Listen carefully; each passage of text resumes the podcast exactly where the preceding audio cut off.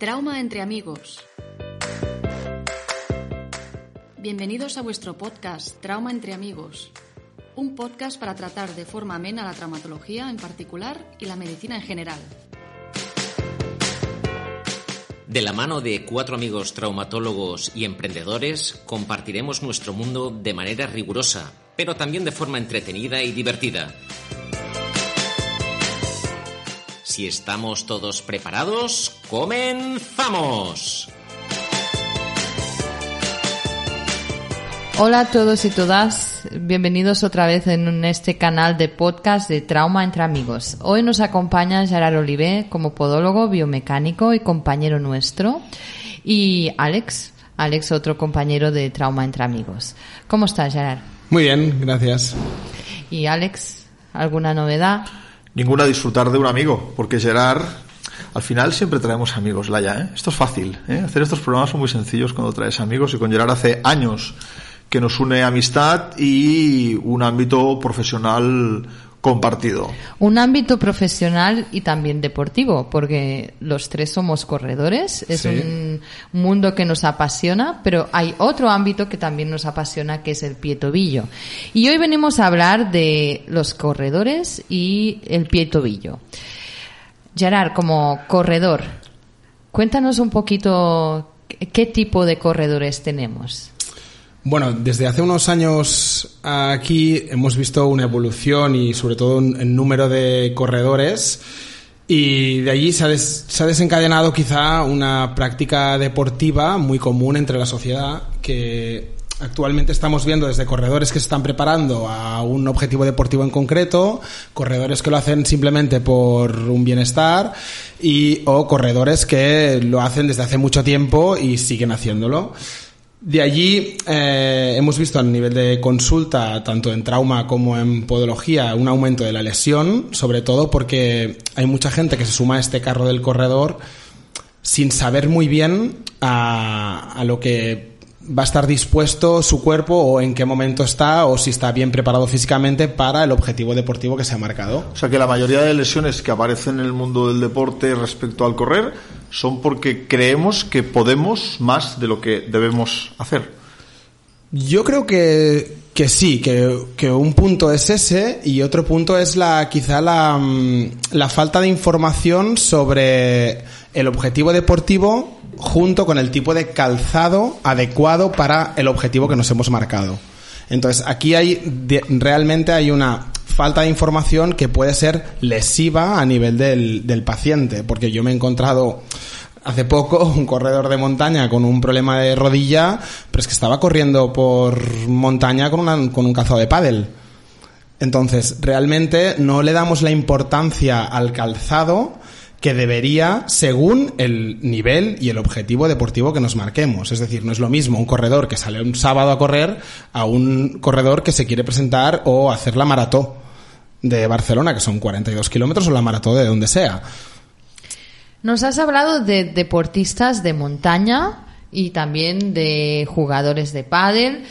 Cuéntanos un poquito el tipo de corredor de montaña, de asfalto, cómo puede variar este tipo de calzado para que lo entendamos. Yo, mm, más que hablar de tipo de corredor, me gustaría hablar de mm, que básicamente eh, la diferencia es que las, ma- las marcas, en este caso, los fabricantes, tienen un objetivo a la hora de fabricar un calzado que dicha suela tiene un objetivo. Entonces es muy importante que conozcamos las características técnicas de dicho calzado para poder garantizar que nuestro objetivo va a ser eh, el adecuado y nuestro rendimiento físico va a ser el adecuado a nuestro tipo de pie y a nuestra condición física. Porque claro, no es lo mismo un paciente que tenga una forma física o esté entrenado para hacer dicha actividad que otro paciente que quizá lo está haciendo por primera vez y no sabe si va a seguir haciendo la práctica deportiva o no. Entonces, más que de tipo de, de corredor, creo que es la, la tipología de, de corredor junto con el calzado que utiliza para hacerlo. Aparte del calzado, como podólogo biomecánico, seguramente debes realizar muchas plantillas y debe venirte mucha gente a ver para preguntarte si necesitan o no plantillas. Yo, como corredora, necesito de entrada unas plantillas. La respuesta clara es no. O sea, cualquier persona no necesita unas plantillas. Lo que sí que es bueno es que depende del objetivo, yo en la consulta siempre pregunto al paciente, ¿qué objetivo deportivo tienes? Porque si realmente es un paciente que sale, mm, que es claramente un corredor amateur, que sale una vez por semana y tiene un objetivo de 5 kilómetros, y no se va a presentar a nada ni tiene ningún objetivo, únicamente lo hace por salud y su cuerpo responde bien y a, nivel muscular y articular no tiene ninguna dolencia, pues seguramente no necesitará nada. ¿Cuál es el problema? Que a medida que nosotros aumentamos nuestro objetivo deportivo, es decir, la exigencia biomecánica, va en aumento. No es lo mismo presentarte a una cursa del corte inglés que a la maratón. Entonces, en este caso, si tú estás predispuesto a poner a tu cuerpo al límite de 42 kilómetros, quizá hacer un estudio biomecánico o un estudio de la marcha previo sería importante para saber a lo que vas a poner a prueba tu cuerpo. Trauma entre amigos es, eso, trauma entre amigos. Nos falta Mirella, pero sí tenemos a Manel. Muy buenas, ¿qué tal? ¿Cómo estáis? Bueno, veo que hoy hemos traído aquí al gran Gerard. Bueno, tengo que reconocer que este hombre a mí me ha salvado el tobillo y quiero hacerlo constar aquí, es decir, porque como vosotros sabéis, tanto Laia como Alex, mi tobillo, mis pies son unos pies planos, tremendamente planos, colapsados y tenía una tendinitis del tibial posterior que me llegó a incapacitar. Pues efectivamente aquí este señor me salvó con unas buenas plantillas y con un buen calzado. Por eso hemos rescatado a, Manel de sus quehaceres diarios, porque es el mejor ejemplo de cómo se vive cuando uno necesita plantillas y no las tiene. Totalmente. Cuéntanos, cuéntanos, cuéntanos cómo estabas, Manel. Cojo. Cojo, dolorido y malhumorado, porque realmente veía que era una lesión que pues, se me había ido haciendo con el tiempo, que no le veía ningún desencadenante claro y que, bueno, no sabía bien bien cómo solucionarlo. Y entonces pues bueno como siempre todo el mundo te puede dar 20 opiniones pero bueno al final acudí donde tenía que ir que era a mis amigos y compañeros de unidad de pie que fueron los que me aconsejaron que si todo fallaba que me operase pero no bromas aparte. Que primero eh, hiciese un tratamiento adecuado y que fuese a ver a Gerard para valorar el tema de plantillas y un calzado adecuado Manel en aquella época tenía un pie, tenía y tiene un pie plano valgo exagerado, muy, muy pasado. Cuando nosotros lo, lo veíamos pensábamos realmente es difícil que Manel pueda nunca volver a correr. Gerard, ¿podría volver a correr Manel? Yo ah, podría volver a correr sin problema siempre y cuando le marquemos un objetivo eh, adecuado a la tipología de pie que tiene y sobre todo en este caso cuando tenemos un paciente que tiene un pie plano, un poco hablando así entre amigos, pasado de vueltas, pues sería encontrar realmente el calzado adecuado para la actividad. Es decir, yo nuevamente cuando tengo un paciente que tiene realmente un pie plano, es, sigo insistiendo en lo mismo, es muy importante preguntar el objetivo. Y sobre todo en este caso sí que ayudo de, una, de, un, de un calzado que tenga una suela con control de pronación. Esto me lleva a otra pregunta, es decir, porque yo me acuerdo, y te hablo de tiempo atrás, antes de todos mis problemas de pie, que un buen día decidí que me tenía que renovar las zapatillas deportivas y se me ocurrió ir pues, a una tienda. Es decir, yo cuando iba a comprar zapatillas deportivas buenas, quiero unas zapatillas deportivas. ¿Qué marca quiere? Nike, Adidas, lo que sea. Ahora no, ahora usted prono supina. Claro, se te queda ya con una ceja enarcada diciendo, perdone, Ah, bueno, no se preocupe. ¿Para qué las quiere usted? Y entonces, pues claro, la pregunta era, pues yo la verdad, para caminar. Pero usted las quiere para montaña, las quiere para running, para footing, para... Entonces, claro, te empiezan a generar toda una serie de preguntas y dudas en las cuales la gota de sudor te empieza a caer porque ves a la, al vendedor o vendedora que se te está poniendo una cara diciendo, pobrecillo, no sabe ni lo que quiere. En esas circunstancias, aparte de salir corriendo de la tienda, ¿qué es lo mejor? Es decir, cuando te dices, yo pues no sé ni si prono ni si supino, yo la verdad lo quería para correr, pero nunca me he planteado en el terreno, ¿qué hay que hacer en estas circunstancias? ¿A dónde has de acudir? ¿Con la derecha o con la izquierda? Exactamente, no, no. Y es que yo digo, mire, yo quiero unas zapatillas blancas porque se me han gastado las que tenía. Pero claro, cuando te empiezan todo ese catálogo, era como el chiste del Eugenio, no sabes bien bien hacia dónde tirar, qué hacer en bueno, esas circunstancias. Bueno, y te has dejado una parte importante que ahora se ha puesto muy de moda en, en las tiendas deportivas, que es que tiene una cinta de correr y Mm, déjame ser un poco intrusivo, pero se permiten el lujo de decir que te hacen una exploración de la marcha en, tres minutos. Entonces, ¿qué, ¿cuál es el gran problema que encontramos a nivel de pie plano? Y eso vosotros también a nivel de consulta lo veréis. Que cuando el pie plano, eh, que es pronador, hmm. pero en carrera supina para compensar la pronación. Entonces, cuando tú estás en una cinta de correr tres minutos, tres minutos, que no, te da tiempo. y no hay fatiga muscular existente en tres minutos, hmm. lo primero que va a hacer el pie plano es supinar. Porque necesita salir. Y para despegar, si no se ayuda de, de la presión de arco lateral, no saldrá. Entonces, supina. Y entonces, lo fuerte es que tienes un pie plano y le dicen, lo que necesitas es un calzado neutro. Y ya está. un calzado neutro, porque de control de, de supinación no tenemos muchas. Entonces, el problema que tenemos aquí es que me encuentro en consulta en muchos pacientes que vienen de tiendas de marcas que no hablaremos aquí, mm. pero y, que traen un calzado que les ha costado muchísimo dinero. Exactamente. Y que realmente no, no es el adecuado. Segunda, eso sería uno de los problemas. El otro problema es que yo en consulta siempre le pido al paciente que me traiga el calzado a la consulta, por muy bien Manel lo que dices, porque hay mucha mm, falta de información o falta de lectura del calzado deportivo que utilizamos. Es decir, el usuario, muchas veces yo le pregunto, ¿sabes si tiene si es una zapatilla neutra, pronadora, supinadora, de asfalto? me dicen, mira, no, no lo sé. Y a mí me vendieron esta y me dijeron que me iría bien. Exactamente. ¿Qué pasa? Que entonces lo que pedimos es que nos, las, nos me la traiga, porque lo que sí que es importante es hacer un buen ensamblaje entre la plantilla que vamos a colocar dentro del calzado junto con la tipología de suela que lleva. Porque si no, realmente estos, yo siempre pongo el mismo ejemplo, estos son como unas gafas, la montura y los cristales. Tenemos que hacer que encajen para poder ver bien. Pues el paciente aquí es exactamente igual, para poder correr eso tiene que estar atado. Pero Gerard, que, este, que me, me apasiona escucharte porque soy un completo ignorante y me entra la pregunta, ¿el traumatólogo entonces tiene que saber de plantillas y de calzado?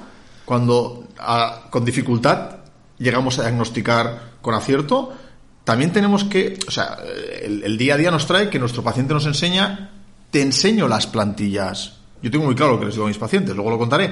Pero tú, que estás en el otro lado, ¿no? A nuestro lado, pero en el otro lado, ¿tú crees que el traumatólogo tiene que saber leer calzado y mm. leer plantilla? Mira, yo creo que, que sinceramente os lo digo, ¿eh? entre amigos otra vez, pero eh, creo que un conocimiento básico es imprescindible porque nos ayuda a realizar un buen diagnóstico. Es decir, a mí muchas veces leer la suela del zapato o el calzado deportivo me da ya... Eso es la mejor exploración de la marcha que hay. Entender una suela. Si tú entiendes una suela y entiendes un drop y, y solamente con mirar el calzado, podrás hacerle las preguntas al paciente y te dirá, es eso lo que me pasa. ¿Por qué? Porque si es un paciente que viene a consulta por una sobrecarga de gemelos, porque tiene un, sistema corto de musculatura posterior, pero es que está corriendo con unas, pongo el ejemplo, unas Nike Free, tú en consulta puedes ya detectar, está jugando con un drop 3 o un drop 5 o un drop 0, con un pie pronado, con un sistema corto, no puede funcionar con este drop. Entonces, ahora mismo ya quizá tú aquí desencadenarías quizá una serie de pruebas complementarias en el cual quizás las podríamos posponer por el solo hecho de haber entendido ese, ese detalle. Quizá no tienes que saber, yo no es que sepa muchísimo, pero quizá no tienes que saber igual que un podólogo biomecánico, pero sí unas unas nociones, ¿no? Porque lo que te decía del jugador de pádel, si os pasa eso en consulta y os viene un, un paciente con, mm, no sé, con una tendinitis de la pata de ganso y está corriendo por montaña con una de pádel, lo primero que le vais a decir es, primero cambiamos el zapato. A mí, escuchándote, me, me surgía una duda, ¿no? Es, ¿Todo corredor necesita una plantilla para correr y otra plantilla para el día a día o realmente podemos llevar siempre el mismo tipo de plantillas? Mira, yo siempre hago respondo al a mi paciente que me pregunta eso diciendo, ¿tú tienes más de unas gafas? Entonces, eh, es la comodidad del paciente. Es decir, no existe una, una, plantilla para correr y una plantilla para andar. Tu pie es igual. Lo único que tendrá más exigencia en mecánica cuando esté corriendo. Y sí que podemos aportar a nivel de la plantilla para correr unos materiales más apropiados para dicha actividad, pues como amortiguador, materiales más amortiguantes, absorbidores de impacto, quizá mm, más adaptada a un, al calzado deportivo, es decir, más adaptada, pero no es imprescindible por el hecho biomecánico, sí por la comodidad, porque si es una paciente, por ejemplo, que por tipología de trabajo tiene que usar una, un zapato de vestir y es corredora mm, cuatro días a la semana más el fin de semana, quizá aquí lo que vamos a tener yo a nivel profesional va a ser una incompatibilidad de hormas. porque esta plantilla funcionará en un calzado deportivo con una horma y si quizá la paciente está acostumbrada a funcionar con Asics, Mizuno, Brooks, que estamos jugando con unas hormas anchas, pero en cambio de lunes a viernes en su jornada laboral por tipología tiene que usar un zapato, zapato de vestir. Por lo tanto, aquí tendrá una incompatibilidad de, de, de hormas. Entonces, yo le digo que una vez está ajustada, podemos proponer el hecho de hacer una segunda plantilla, pero nunca en primera instancia. Primero tenemos que ver la respuesta mecánica antes de hacer invertir al paciente en dos plantillas. Yo, añadiendo taras a mi persona, soy usuario de gafas ¿eh? desde bueno desde los tres años y entonces hay que, hay que tener de todo en sí, el grupo de, de, podcast. Sí, sí, sí. Es aquello yo soy yo soy el, el, taller de pruebas para todas las cosas que van saliendo. Pero eh, bueno, yo creo que la pregunta que has hecho de las gafas es muy interesante porque yo realmente, es decir pues eh, con el paso de los años llevo unas progresivas, básicamente para poder ver de cerca y de lejos. Pero si tengo un segundo par de gafas es básicamente por si se me rompe el primero, no porque tenga una diferencia eh, excesiva contra, con, el tema de la, de la graduación. Y esto me hace pensar en una pregunta que hacen muchos pacientes cuando les dices necesita que le vea al podólogo. Porque cuando les planteas el tema, valga la redundancia, de las plantillas, te dicen, ¿y esto? ¿Es para siempre? ¿Qué dices? Como que decir, mmm, ¿qué problema puede haber si a usted le soluciona el problema y va cómodo? Asocian como que a partir de ahora la gente les irá señalando por la calle como que van a llevar zapato ortopédico o que les van a notar como una especie de... Cuando dices, bueno, si usted tiene que llevar gafas, tampoco la gente va a notar ninguna diferencia más allá de llevas gafas. Es decir, ¿qué les dirías a las personas que asocian todavía el tema de plantillas y un calzado adecuado a su persona con el hecho de eh, la imagen que puedan dar a nivel estético? Esto mm, dependerá mucho de cada profesional. Es decir, yo eh, me gusta que lo que tú comentabas, Manel, que el paciente no le alteremos el mínimo posible su manera de vestir, eh, su vestimenta habitual para el trabajo, mm, que digamos a nivel de moda yo le doy una importancia en el cual una paciente de 26 años no tiene que calzar con un calzado ortopédico o lo que le llamamos actualmente en biomecánica un calzado confort, ¿no? Que sería más el, el calzado de hormas más anchas, más pensado para aportar comodidad. Lo que sí que es importante, que eso yo creo que a nivel de podología biomecánica no se hace, es pedir al paciente que nos traiga calzado en la consulta. Tú tienes que saber dónde va a ir tu tratamiento para saber lo que, a lo que te vas a encontrar y las mm, la, lo que le va a faltar a ese calzado que tú le debes aportar mediante la plantilla. ¿Quieres decir que adecuas un poco la plantilla claro. y la funcionalidad bueno, al calzado que llevan ¿O claro. es más adecuar el calzado es, es lo... a lo que necesita el paciente? Yo creo que son las dos cosas. Es decir, eh, el calzado, el paciente, perdón, se compra la montura, que es el calzado, uh -huh. y yo le hago los cristales o la plantilla. Perfecto. Entonces, por lo tanto, lo que tengo que hacer es que en el momento de la entrega del tratamiento le pido que me traiga una bolsa con un par o tres de calzados que utiliza de manera habitual, acostumbrando a ser en la estación en la que estamos ahora mismo, ¿no? En invierno. Quiero que me traiga diferente tipología, porque yo intentaré de buenas a primeras alterar lo mínimo posible sus características de vestir siempre y cuando la patología del pie me lo permitan. Si no me lo permiten porque tienen un pie muy plano, pues mm, y tengo que darle una cierta anchura, aconsejaré al paciente con su propio calzado cuáles son las carencias actuales para que las mejore en la siguiente compra pero intentaremos que el paciente podamos adecuarnos al calzado que lleva. Yo, Gerard, siempre defino, defino lo de las plantillas, el uso, el desgaste como a mis pacientes como algo muy sencillo, ¿no? El que prueba los canalones de su madre siempre los quiere probar y siempre quiere ir el que realmente encuentra un podólogo con el que se encuentra fin. No hablo como profesional, hablo como paciente porque yo soy usuario de plantillas. Yo como paciente. Eh, sí, sí, sí, exactamente igual. Yo lo tengo las dos, las dos vertientes, profesional y paciente. Cuando encuentras unas plantillas y un calzado que te recomiendan que funciona y a veces dices, ah, me merezco no llevarlas, vas de nuevo a los canalones de tu madre. O sea, con las plantillas adecuadas se vive muy bien y sin ellas hmm. ves las estrellas, sobre todo los que intentamos eh, tener una vida más o menos activa con el, con el deporte, el que se pueda, eh, si necesitas plantillas, vuelve a los canalones. Es que si no, es absolutamente imposible. Bien, creo que estamos llegando al final del podcast entre canelones y plantillas. La verdad es que ha sido toda una experiencia. Hemos hablado de gafas, plantillas, canelones y muchas otras cosas que podíamos hablar. Bueno, muchas gracias, Gerard, por acompañarnos. A vosotros. Eh, Creo que hoy... no será la última vez que Sí, escuchemos estoy- a, a Gerard en estos micrófonos, ¿verdad? Estoy convencido, yo todavía me quedan cosas en el tintero y... ¿Sí? y- ¿Tienes secretos todavía? y, y- y- Vale. y más taras que, que añadir a, a la situación. Bien, hasta muy pronto. Trauma entre amigos. Gracias. Gracias, hasta ahora. Si te ha gustado este podcast, compártelo. Y si no quieres perderte ninguno de nuestros episodios y quieres estar al día de todas nuestras novedades, síguenos en redes sociales y suscríbete a nuestro canal. Y si además quieres dejarnos tu opinión o sugerirnos temas para futuros programas, escríbenos al correo traumaentreamigos@gmail.com. Y hasta aquí el capítulo de hoy de Trauma entre amigos. Recuerda que puedes escucharnos donde y cuando quieras.